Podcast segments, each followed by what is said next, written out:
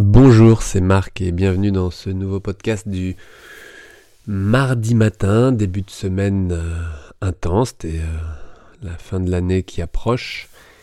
Et euh, bah, pas mal de rencontres sympathiques, la famille, les amis et une image qui reflète pour moi la transmission. la transmission aux enfants et évidemment, je pense aux enfants qui m'entourent et euh, mon fils, entre autres, ma fille aussi.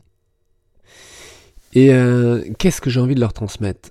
Qu'est-ce que de toute façon je leur transmets de manière volontaire ou non? Parce que eux observent, eux s'inspirent vous n'avez pas besoin de faire euh, semblant. De toute façon, ils prendront ce qu'ils veulent. Et ça, ça se passe dans la vie de tous les jours. Ça se passe avec euh, vos élèves, ça se passe avec euh, vos enfants, si vous en avez, ça se passe avec même les adultes et les personnes que vous rencontrez. Chacun décide de prendre ce qu'il veut. Alors évidemment, on peut ouvrir certaines portes et certaines voies par rapport à la curiosité, l'apprentissage, mais aussi rester branché avec l'idée que euh, l'autre ne prendra que ce qu'il souhaite. Et lui aussi, volontairement ou non. C'est-à-dire que il vous copiera, un enfant vous copiera, un enfant s'inspirera et rapprendre le meilleur ou non et fera sa propre expérience avec un mixte de tout cela. Et pour toi c'est pareil. Tu regardes autour de toi, tu t'inspires, tu écoutes, tu observes, tu ressens, et tu fais un mélange qui est le résultat de toute une vie, d'une enfance, d'une adolescence, et tu regardes ensuite ce qui te convient le mieux. Et on sait que le, les résultats n'est pas toujours satisfaisant. Et en même temps, vous pouvez décider d'être déjà satisfait de ce que vous avez déjà. Et ça, j'ai mis longtemps à le comprendre. J'étais insatiable de beaucoup de choses, en tout cas d'expérience, d'adrénaline. Et c'est vrai que je ne sais pas si je me retiens, mais j'ai l'impression d'en avoir moins envie. Des choses plus calmes, plus tranquilles, moins risquées, plus posées, plus dans la rencontre que dans l'évitement, parce que dans cette course, dans cette vitesse, évidemment qu'il y a de l'évitement. Parce que j'aime quand ça va vite malgré tout. J'ai toujours aimé la vitesse, enchaînée, sans transition. Et il y a quelques années maintenant, j'ai beaucoup travaillé sur les transitions, c'était nécessaire.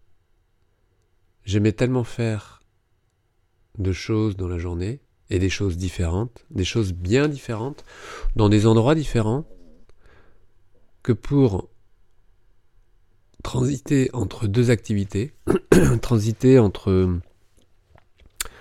deux rencontres, entre deux lieux, entre euh, deux moments, je me donnais que très peu de temps. Alors pourquoi pas Mais je manquais un peu l'intégration de ce qui venait de se passer. J'étais déjà dans ce qui allait se passer dans le futur. Et ces transitions, je les ai allongées, je les ai mieux ressenties, mieux vécu, plus vécu. Et à un moment donné, j'ai retourné euh, l'histoire puisque j'ai voulu vivre les transitions. J'ai voulu que les transitions deviennent mon moment favori, mon moment principal. Donc j'étais entre deux. Et pendant longtemps, j'ai dit que j'étais dans un virage, dans une transition. Et j'ai presque l'impression d'y être encore. Une longue transition dans laquelle je prends le temps.